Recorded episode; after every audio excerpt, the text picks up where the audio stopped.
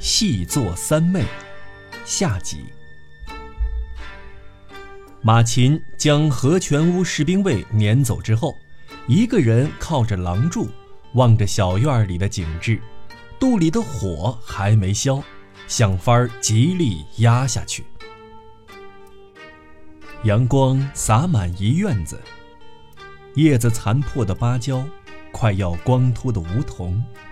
青青的罗汉松和绿绿的竹子，暖洋洋的一起领受这只有几平大的秋色。这边，净手波旁边的芙蓉花七零八落，只剩了寥寥几朵。对面，种在秀篱外的桂花却依旧香气袭人。老鹰的叫声清脆如笛音。时不时自蓝天远远飘落下来。面对自然，他不由想起人间的卑劣来。人之所以不幸，就源于置身这卑劣的人世间，为卑劣所恼，连自己的言行也随之变得卑劣起来。就在方才，自己不也把何全屋给撵走了吗？撵走人这种事儿，当然不是什么高尚之举，可是对方实在卑劣，自己是给逼到那一步上去的，非那么做不可。结果就那么做了，那么做只能说明自己也变得卑劣起来，跟士兵卫是半斤八两。换句话说，自己身不由己，已然堕落到这个份儿上了。想到这里。他记起前不久发生的同样一件事儿。去年春天，有个叫长岛正兵卫的，住在襄州朽木上新田一带，写信给马琴，要拜他为师。信上称：“我自二十一岁耳聋，便决心要以文章扬名天下，直到二十四岁的今天，始终潜心于写作。”不用说，我是《八犬传》和《寻岛记》的忠实读者。不过，待在乡野，对修业习艺总归多有不便，因此能否到府上来收留我，全当门客。另外，我还有构出六册书的小说原稿，敬请辅正，并待密合适的书局出版。信的大意如此，在马琴看来。对方这些要求全是一厢情愿的如意算盘。马琴苦于视力不好，知道对方耳聋，便生出几分同情，于是回信说：“所求之事，爱难接受。”马琴如此着笔，按说是够郑重其事的了。岂料对方回信从头到尾，除了谩骂就没别的。信的开头是这么写的。你的《八犬传》也罢，《寻岛记》也罢，写的又臭又长，我是耐着性子才看完的。而你对我的小说仅有六册，却连看都不肯看一眼，你人格之低不是明摆着的事儿吗？结尾更大肆攻击，身为前辈竟不肯纳晚辈当门客，真是个吝啬鬼。马琴一怒之下，当即回信，信中还写了这样一句话。我的小说竟未有足下这种浅薄之徒所读，实乃我终生之耻。从那以后就杳无音信。如今那个郑兵卫是不是还在写小说？是不是还在梦想？有朝一日他的小说风行日本呢？想起这件事儿，不禁觉得郑兵卫很可怜。自己也很可怜，这样一来，又引发马琴一种说不出的寂寥之情。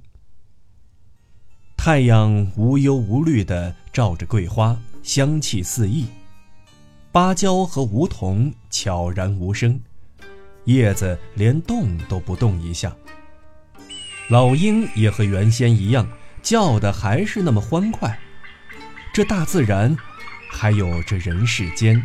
马琴像做梦似的靠在廊柱上发呆直到十分钟之后女佣人阿山来禀知午饭已经做好了。马琴独自无情无绪的吃完午饭这才回到书房心里有说不出的烦乱很不痛快。为让自己平静下来便翻开很久都未翻过的《水浒传》，一翻就翻到风雪夜，豹子头林冲在山神庙看到火烧草料场那段戏剧性的场面，照例引起他的兴致来。可是看了一段反倒有些不安起来。家人去朝香还没回来，屋里鸦雀无声。他打起精神，对着《水浒传》百无聊赖地抽起烟来。烟雾中，脑子里又冒出向来就有的一个疑问：身为道德家和艺术家，那个疑问一直缠绕不去。对先王之道。他以前从没疑心过，就像他自己公开说的那样，他的小说就是先王之道在艺术上的表现，这倒没什么矛盾。可是，先王之道赋予艺术的价值，同他在感情上想赋予艺术的价值，想不到相差甚远。他心中的道德家的一面肯定前者，而艺术家那面当然是认可后者。讨个巧，用妥协的办法来摆脱这矛盾，也不是没想过。其实，他就曾公开说过些模棱两可的话，想拿调和的论调来掩饰他对艺术的含糊态度。然而，骗得了别人，却骗不了自己。他否定戏作的价值，称之为劝善惩恶的工具。可一旦碰上泉涌般的艺术灵感，心里立即会感到不安。《水浒传》中的一段之所以出其不意，给他的心情以这种影响，因由盖在于此。在这点上，马琴心里是胆小的，他一声不响地抽着烟，硬把心思转到还没回家的亲人身上。然而，《水浒传》就摆在眼前。不安的念头始终围绕着《水浒传》兜圈子，怎么也赶不走。正在这功夫，好久没上门的华山渡边灯来了，来的恰是时候，穿着和服外褂和裙裤，腋下夹了个紫包袱，大概是来还书的。马琴好高兴，特意走到门厅去迎接这位好友。呃，今儿个来。一是还书，二来有件东西想请您看看。华山一进书房就这样说道，再一看，除了包袱，还拿着一卷像是绢画的东西，外面用纸裹着。要是有空，就请过过目。哦，那就让我先睹为快吧。华山似乎有些兴奋。故意微微一笑，来掩饰自己的心情，一边打开卷在纸里的绢画，画上画着几株萧索光秃的树，远远近近，稀稀落落，林间站着两个抚掌谈笑的男子，无论是散落在地上的黄叶，还是群集在树梢的乱鸦，画面上无处不流露着。微寒的秋意。马琴凝视着这幅淡彩的寒山拾得像，眼里渐渐闪动着柔和温润的光辉。你的画总是这么出色，让我想起了王摩诘。诗意在“时随明庆朝屋下，行踏空林落叶声”吧。这是昨天刚画的，还算满意。要是您老人家看得上，就请留下，所以带来了。华山摸着刚刮过胡子还青乎乎的下巴，踌躇满志地说：“当然，说是满意，不过是在至今所画的画里差强人意而已。作画总是不能得心应手啊。”那太谢谢了。一向承你厚赠，实在过意不去。马琴眼里看着画，嘴上喃喃道谢。不知怎的，心里蓦地闪过，自己工作还撂在那里没做完呢。而华山好像依然也在琢磨自己的画每次看古人的画总要想怎么画的这么精妙，树是树，山石是山石，人物是人物，真是会影会神，把古人的心情画得悠悠然，简直呼之欲出。能画到这一步上，实在了不起。而我，哎，说起来，水平啊，还挤不上个孩子。哎，不过古人也说过，后生可畏啊。马琴瞅着华山，见他一门心思想自己的画儿，心里似乎有点嫉妒，破例开了句玩笑：“后生的确可畏。”我们给夹在古人和后人之间，身不由己，任人推着赶着，只有往前走的份儿。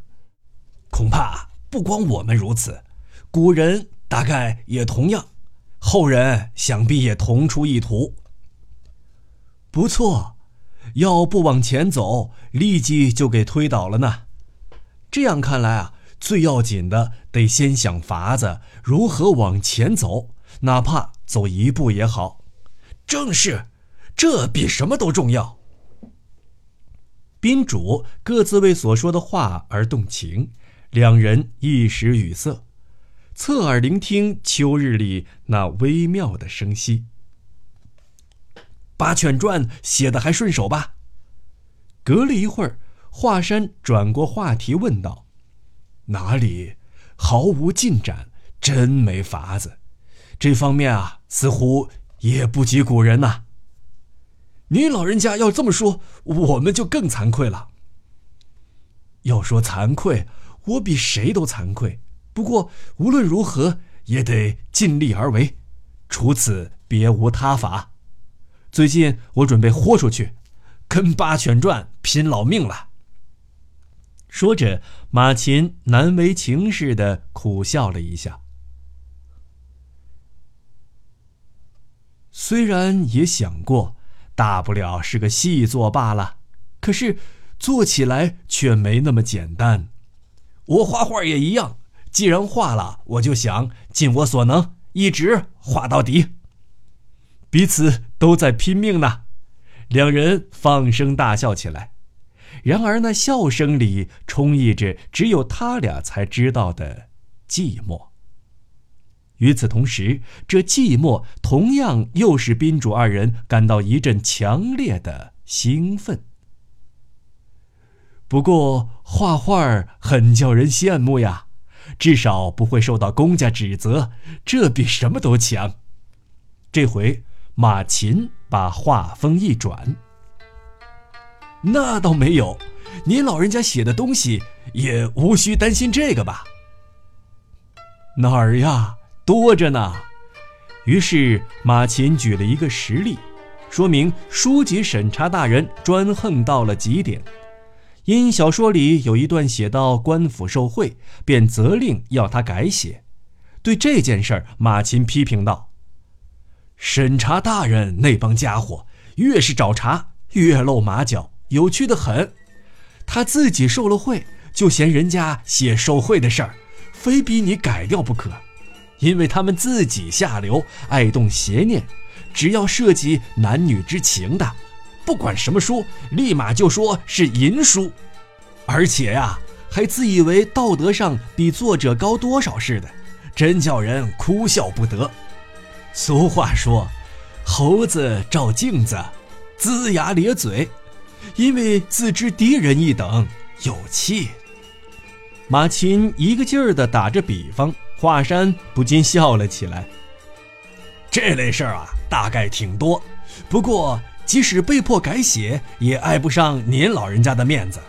管他审查大人说什么，好作品总归是好作品。话是这么说，蛮横无理的事儿实在太多了。对了，还有一次，写到探监人去送吃的和穿的，也给删掉了五六行。马琴说着说着，竟和华山一起呵呵笑了起来。可是过了五十年、一百年，那些审查大人已成粪土，而《八犬传》则与世长存。《八犬传》留下来也罢，留不下来也罢，反正我觉得，不管什么时候都会有审查大人，是吗？我倒不那么认为。就算审查大人没有了，审查大人那一号人，不管什么世道都不曾断过。要是以为焚书坑儒只有古时候才有，那就大错特错了。近来您老人家净说些灰心的话。倒不是我灰心，是审查大人横行的世道让我灰心。那就努力创作，岂不更好？看来只好这样了，那咱们就一道拼命吧。这回两人谁都没笑，非但没笑，马琴还神情庄重地瞅着华山。华山这句像是玩笑的话，竟出奇的觉着刺耳。年轻人首先得明白，活下去才是正经，想拼命。什么时候都能拼。过了一会儿，马琴这么说道：“他知道华山的政治见解，这时忽然感到一丝不安，故而才这么说。”华山只是淡淡一笑，不置可否。华山走后，马琴趁这股兴奋劲儿还没退，正该接续写《八犬传》。便照常例对着桌子坐下来。他一向有个习惯，总是先把头天写好的诵读一遍，然后再接着往下写。所以今天也是先拿起行距又窄又密、朱笔改得满篇皆红的几页稿子，慢慢用心重读一遍。不知何故，写的东西与自己的心意一点儿都不贴切。字里行间，处处透着一种不纯的杂音，破坏通篇的和谐。起初还以为是肝火太旺的缘故，怪不得这会儿心情不好。这可是自己尽心尽力才写出来的。想到这儿，又重读一遍，可是同方才没什么两样，还是很糟。心里一下慌了起来，都不像老人样了。先头写的怎么样呢？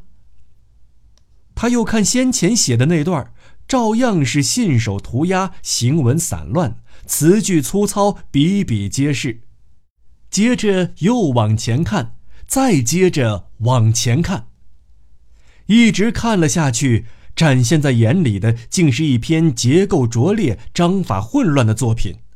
写景不能给人留下一点印象，抒情引不起别人的共鸣，而议论又没有丝毫道理可循。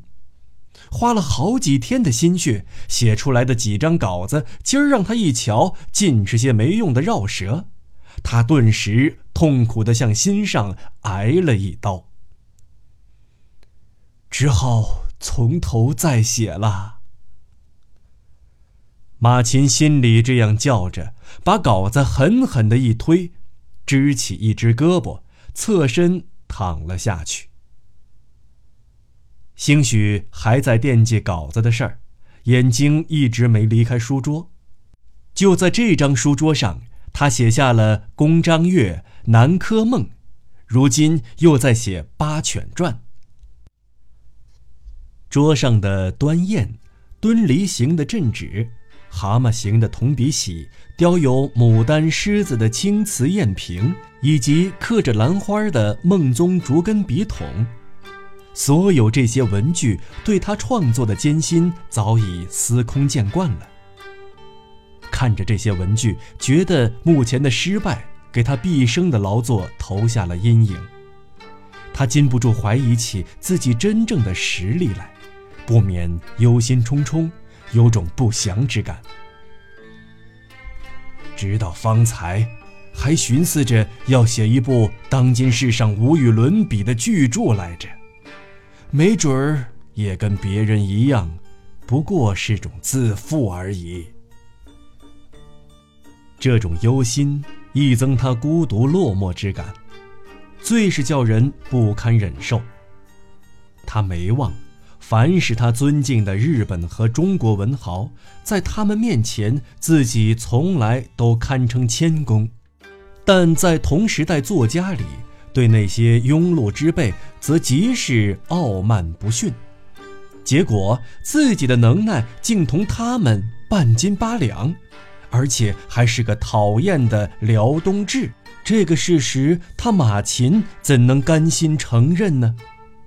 然而他的我执太强，没法用彻悟和锻炼来解脱自己。他躺在书桌前，瞧着这部失败的稿子，那眼神就像遇难的船长，眼睁睁瞅着船往下沉。他闷声不响。一直在跟极度的绝望搏斗。这当口，他身后的隔扇哗啦一声给拉开了，一声“爷爷，我回来了”，接着一双柔嫩的小手搂住他的脖子，不然的话还不知道要郁闷到什么时候呢。小孙子太郎拉开隔扇，一下子就跳到了马琴的腿上。只有小孩子才会这么大胆，没有顾忌。爷爷，我回来了。哦，回来的好快呀！说着，《八犬传》作者那布满皱纹的脸顿时笑逐颜开，就像换了个人似的。起坐间里很热闹。听得见老伴儿阿柏的尖嗓子，还有儿媳妇阿露羞怯的声音，不时还夹带着男人的粗嗓门好像儿子宗伯这时也赶巧回来了。太郎骑在爷爷的腿上，故意装出一本正经的神气，望着天花板，像是侧耳聆听大人说话，小脸蛋儿给外面的凉气吹得红扑扑的。小小的鼻翼随着呼吸一合一合的。我说呀，爷爷。穿着土红色出门衣裳的太郎忽然开口道：“孩子在极力想什么，又拼命忍住笑，小酒窝一会儿露出来，一会儿又没了，那神情引得马琴直笑。每天要好好的。嗯。”每天要好好的，用功啊！马琴扑哧笑了出来，一边笑一边接过话儿问道：“还有呢？还有？嗯，还说不要发脾气。哦哦，就这些吗？还有呢？”太郎说完，扬起梳着一绺髻的小脑袋，自己也笑了起来。他一笑，眼睛就眯成一条缝儿，露出白白的小牙，还有一对小酒窝。看他这小模样，怎么也想象不出来，将来长大会变得像世人一样可怜。马琴虽然沉浸在天伦之乐当中，心里却又这么嘀咕着，不过却更忍不住想要逗他。还有什么？还有吧，还有好多好多呢。好多什么？嗯，爷爷呀，呃，以后会变得更了不起，所以变得更了不起，所以，所以说呀，您要好好忍耐。是在忍耐啊。马琴不由得严肃起来，答道：“说是还得好好好好忍耐。”是谁这么说的？是。太郎调皮的瞅了爷爷一眼，笑了起来。谁呀？对了，你今儿个朝香去了，是听庙里的老和尚说的吧？不对。太郎马上摇摇头，从马琴腿上欠起半个身子，略微扬起下巴说：“是，谁？浅草寺的观世音菩萨这么说的。”说着，就快活地笑了起来，声音大的全家都听得见。大概怕给马琴逮住，赶紧跳到一旁，没费劲儿便让爷爷上了他的当，开心的直拍手，一溜烟儿朝起坐间逃去。可是也恰在这一刻，马琴心里闪过一个再严肃不过的念头。他嘴上微微笑着，好不幸福，不知不觉眼里噙满了泪水。这笑颜是太郎自己想出来的，还是他娘教的？他不想问。这节骨眼上能从孙子口中听到这样的话，马琴觉得不可思议。是观音菩萨这么说的。用功吧。别发脾气，而且要好好忍耐。六十开外的老艺术家，含泪笑着，孩子气的点了点头。当天夜里，座灯上照着原纸照，光线不大亮。马琴在灯下开始续写《八犬传》。他写作时，家人谁都不得进书房，房子里静悄悄的，只有灯芯儿的吸油声和着蟋蟀的鸣叫，枉然絮叨着漫漫长夜的寂寥。刚下笔的时候，脑子里隐隐闪过一道光，等写过十几行，这光竟一点儿一点儿亮了起来。凭经验。马琴知道那是什么，便小心翼翼地提笔往下写。灵感之来与生火一个道理，不懂的龙火，即使着了一下，马上又会熄掉。别急，尽量想得深一点。马琴几次提醒自己，不能由着一管笔，像脱缰的野马似的。方才脑子里那点亮光微末如星，现在竟视同潮水奔流直下，而且势头越来越猛，不容分说，把它推向前去。不知什么功夫，已不闻蟋蟀声。这会儿，原座灯的光线虽不大亮，眼睛倒也不觉得吃力。提起笔来，气势如虹，纵横纸上，那提笔疾书的架势，像同神明较劲儿似的。脑子里的洪流，恰似横空的银河，不知从什么地方滚滚而来，来势之猛，让他害怕。万一体力不胜怎么办？他紧捏笔杆，一再对自己说。只要有口气，就一直写下去。要写的东西，此刻不写，就怕永远写不出了。那股洪流像道朦胧的光，速度丝毫没有减缓，奔腾飞跃，让他应接不暇，淹没一切，汹汹然直袭而来。他完全给击垮了，把一切都抛诸脑后。顺着那股洪流，纵笔挥洒，视同狂风骤雨。这时，他那有如帝王般威严的眼睛里，既不是利害得失，也非爱恨情仇，更看不到一丝一毫为毁誉所苦的心怀，而是充满不可思议的喜悦之情，或者说，那是一种感激之情，悲壮的让人神往。不懂得这种感激之情，怎么能咂摸到戏作三昧的甘甜呢？又怎么能理解戏作家庄严的灵魂呢？这不正是人生吗？洗尽了一切残渣污秽之后，仿佛一块崭新的矿石，光辉夺目的呈现在作者面前。这时，起坐间里。阿柏和阿禄婆媳俩正对着灯在做针线活儿，大概已经让太郎睡下了。身子瘦弱的宗伯坐在一边，一直忙着搓药丸儿。你爹还没睡吧？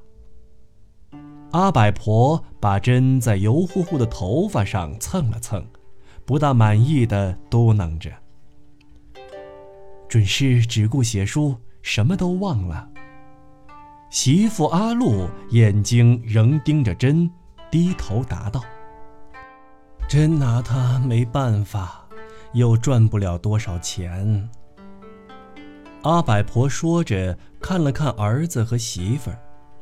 宗伯装作没听见，不言语。阿禄也一声不响，继续飞针走线。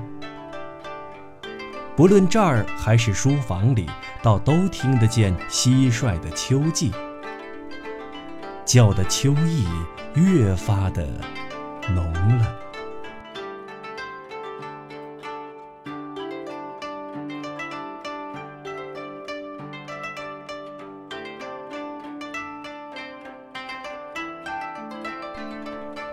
大正六年（一九一七年）十一月。